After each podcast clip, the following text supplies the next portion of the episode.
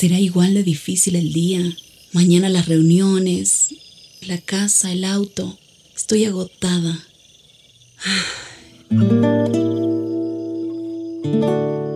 No importa cuántas cosas me hayan angustiado hoy. Me acercaré a Él porque Él tiene descanso para mi alma y mi mente. Cuando mi corazón está tranquilo, puedo escuchar su voz en quietud y confianza. Mi fortaleza está en descansar en Dios. Ven a descansar.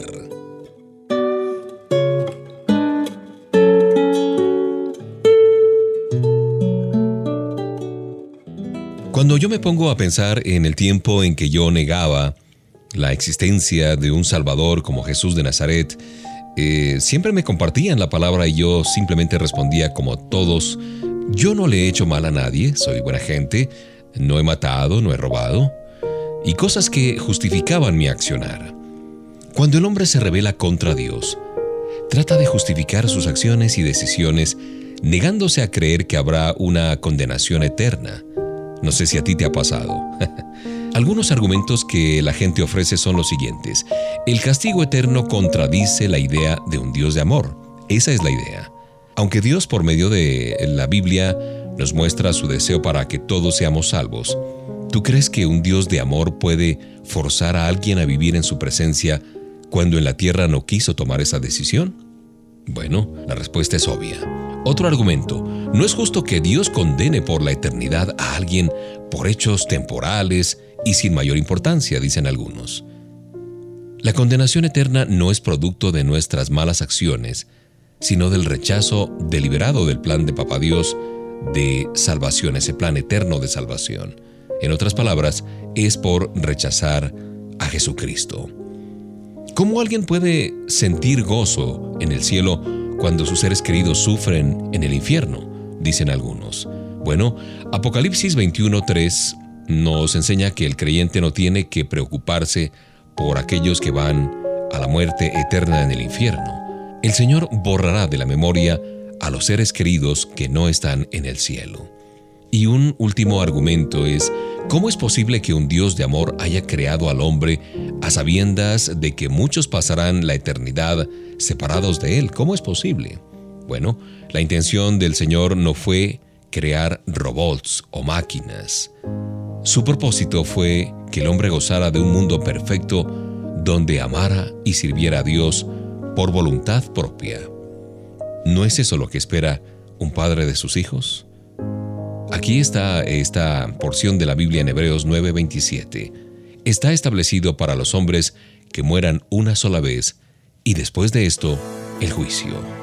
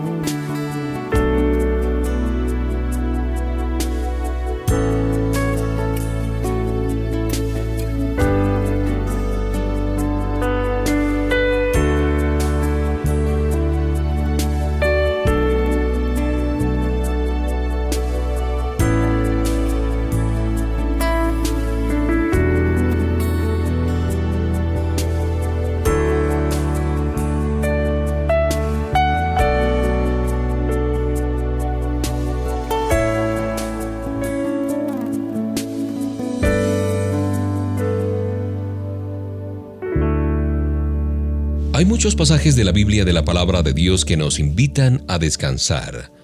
Y prueba de ello es Romanos 8.1 que dice, Ahora pues, ninguna condenación hay para los que están en Cristo Jesús. Qué reconfortante esta porción de la Biblia que nos invita a descansar en Jesús.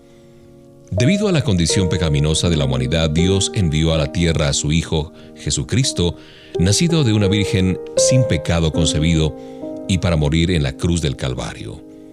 Y cuando estuvo precisamente allí en la cruz, su Padre colocó sobre él el pecado de toda la humanidad. Jesús cargó con todo el peso de la culpa del pecado y pagó por completo la pena que sobre éste reposaba. Sabemos que Él murió, fue sepultado y ascendió a los cielos, ofreciendo su propia sangre al Padre como un pago por todos nuestros pecados. Y Papá Dios naturalmente aceptó el sacrificio y la resurrección de Cristo es la prueba de esa aceptación. Por lo tanto, todo aquel que acepta la muerte de Cristo como el único pago verdadero y valedero por los pecados y lo recibe como su Salvador personal, experimentará el perdón de los pecados, pecados presentes, pasados y futuros. Desde ese punto de vista, esta persona viene a ser hijo de Dios por la eternidad, sellado por la promesa del Espíritu Santo de Dios para el día de la redención. Así es que, nuestro descanso, nuestra seguridad eterna, está garantizada en Jesús. Esa persona por siempre será llamada hija de Dios y morará en la presencia del Padre y del Hijo. Este es el resumen de la doctrina de salvación. Alabado sea el Señor.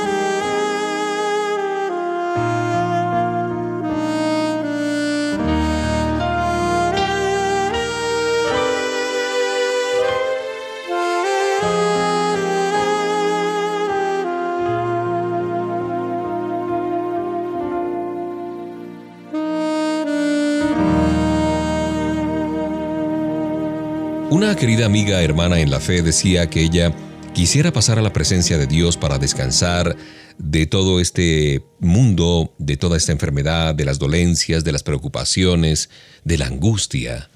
Y recordaba yo que nuestra morada eterna es más gloriosa de lo que podemos imaginarnos. Juan describe el cielo de esta manera. Vi un cielo nuevo y una tierra nueva, porque el primer cielo y la primera tierra pasaron, y el mar ya no existía más. Yo, Juan, vi la santa ciudad, la nueva Jerusalén, descender del cielo de Dios, dispuesta como una esposa ataviada para su marido. Y oí una gran voz del cielo que decía, He aquí el tabernáculo de Dios con los hombres, y Él morará con ellos, y ellos serán su pueblo. Y Dios mismo estará con ellos como su Dios. Enjugará Dios toda lágrima de los ojos de ellos, y ya no habrá muerte, ni habrá más llanto, ni clamor, ni dolor, porque las primeras cosas pasaron. Y me llevó en el espíritu a un monte grande y alto, y me mostró la gran ciudad santa de Jerusalén, que descendía del cielo de Dios, teniendo la gloria de Dios. Y su fulgor era semejante al de una piedra preciosísima, como piedra de jaspe, diáfana como el cristal. Y no habrá más maldición, y el trono de Dios y del Cordero estará en ella, y sus siervos le servirán y verán su rostro, y su nombre estará en sus fuentes. No habrá allí más noche, y no tienen necesidad de luz de lámpara ni luz de sol, porque Dios el Señor los ilumina, y reinarán por los siglos de los siglos. Qué cosa tan hermosa esta descripción que hace Juan en el libro de Apocalipsis. Es el lugar donde vamos a reposar y a descansar. Bueno, esto parece para algunos una locura, pero para nosotros es poder de Dios. Primera los Corintios 1:18 dice porque la palabra de la cruz es locura para los que se pierden, pero para nosotros es poder de Dios.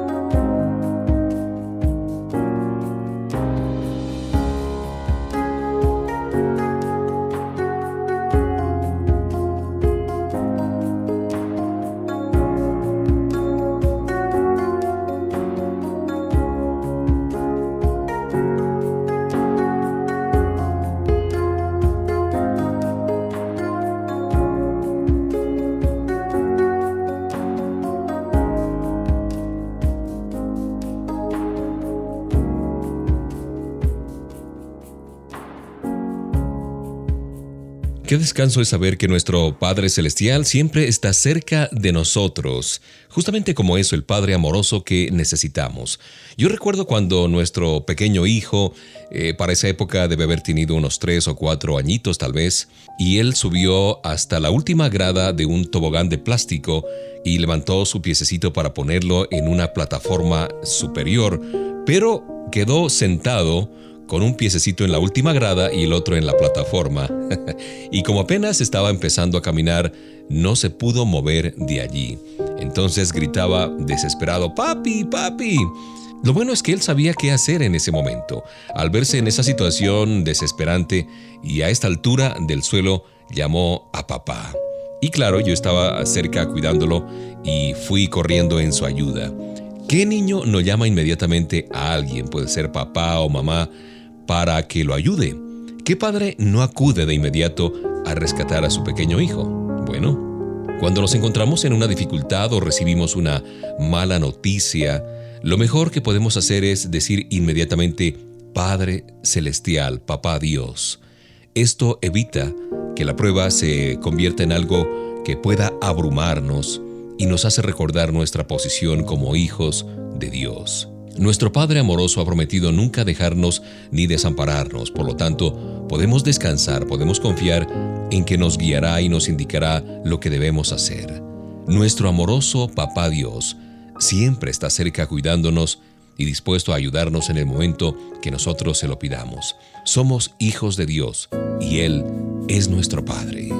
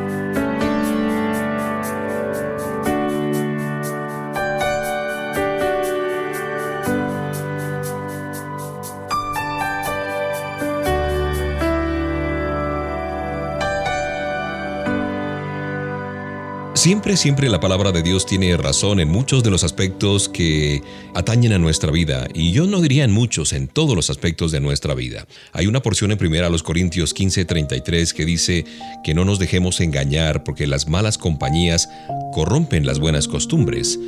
Y yo tenía un amigo que era creyente y trabajaba en un eh, ambiente secular y uno de sus compañeros se declaraba abiertamente ateo, no creía en Dios. Y para evitar discusiones, mi amigo siempre testificaba a su compañero solo cuando éste de pronto le hacía preguntas acerca de Dios o acerca de la fe. Pero en su amistad había una corriente oculta. Este compañero era una persona muy negativa y siempre estaba criticando a los demás y quejándose a toda hora. Por un tiempo mi amigo pudo manejar esta actitud, pero luego comenzó a ceder terreno, a ceder terreno, y su compañero lo había criticado tanto que comenzó a perder de vista la esperanza y el propósito de Dios para su vida. Y con el tiempo, mi buen amigo también se volvió muy criticón, tanto que sus compañeros no veían ninguna diferencia entre él y este otro amigo que se consideraba ateo. Esto nos pone a pensar que la crítica siempre nos roba la paz, la esperanza. Algunas veces viene de hermanos en la fe que tienen la mejor intención, aún así debemos tener siempre la mirada puesta en Cristo Jesús. La actitud de Ana en ese pasaje que nos cuenta la Biblia en 1 de Samuel 1, pues ella estaba siendo criticada por Penina, una rival que siempre estaba criticándola porque no tenía hijos, y Dios la honró. Ella nunca perdió la esperanza, nunca cedió a las críticas y burlas de Penina, su rival. Más bien, lo que hizo Ana fue orar fervientemente a su Padre Celestial y confiar en que Él le contestaría a su tiempo y haría las cosas de la mejor manera. Y en esa oración ferviente en 1 de Samuel 1:11 dice, Si te dignares mirar a la aflicción de tu sierva y te acordaras de mí.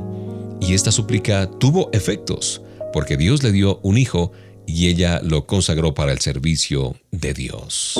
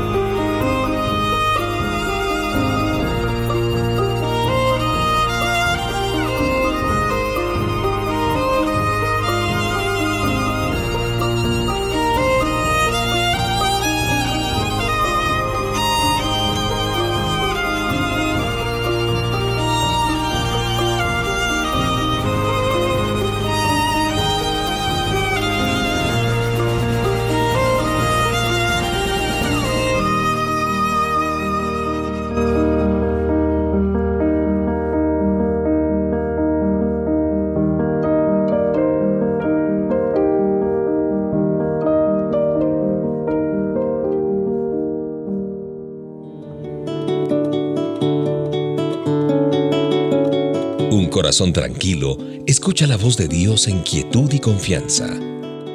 Ven a descansar.